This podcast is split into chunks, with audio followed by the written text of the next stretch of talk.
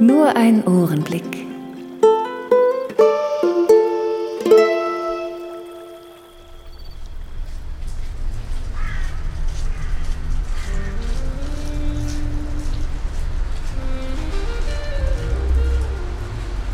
Gute Vorsätze fürs neue Jahr. Warum macht man sowas? Keine Ahnung. Ich mach's ja nicht. Habe ich nie gemacht. Naja, ich möchte wieder mehr Saxophon spielen, aber damit habe ich ja 2016 schon angefangen. Zählt also nicht. Außerdem macht's Spaß. Neujahrsvorsätze dürfen keinen Spaß machen. Ist so. Warum, weiß ich auch nicht.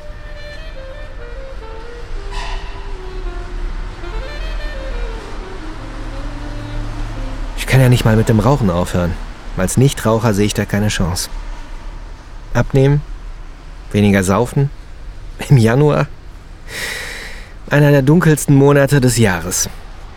Der Januar ist der denkbar schlechteste Monat, um mit dem Saufen aufzuhören.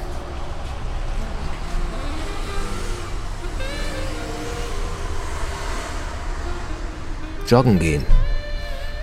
Bei Minusgraden im Schnee. Es ist doch kein Wunder, dass die meisten guten Vorsätze zum Scheitern verurteilt sind.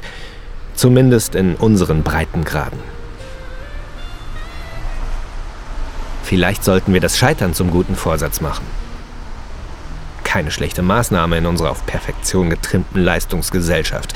Scheitern als Ziel. Ein Vorsatz, dem ich eine echte Chance einräume. Aber wenn auch der scheitert? Hm. Zu komplizierte Gedanken für diese Jahreszeit. Ich gehe dann mal Saxophon üben.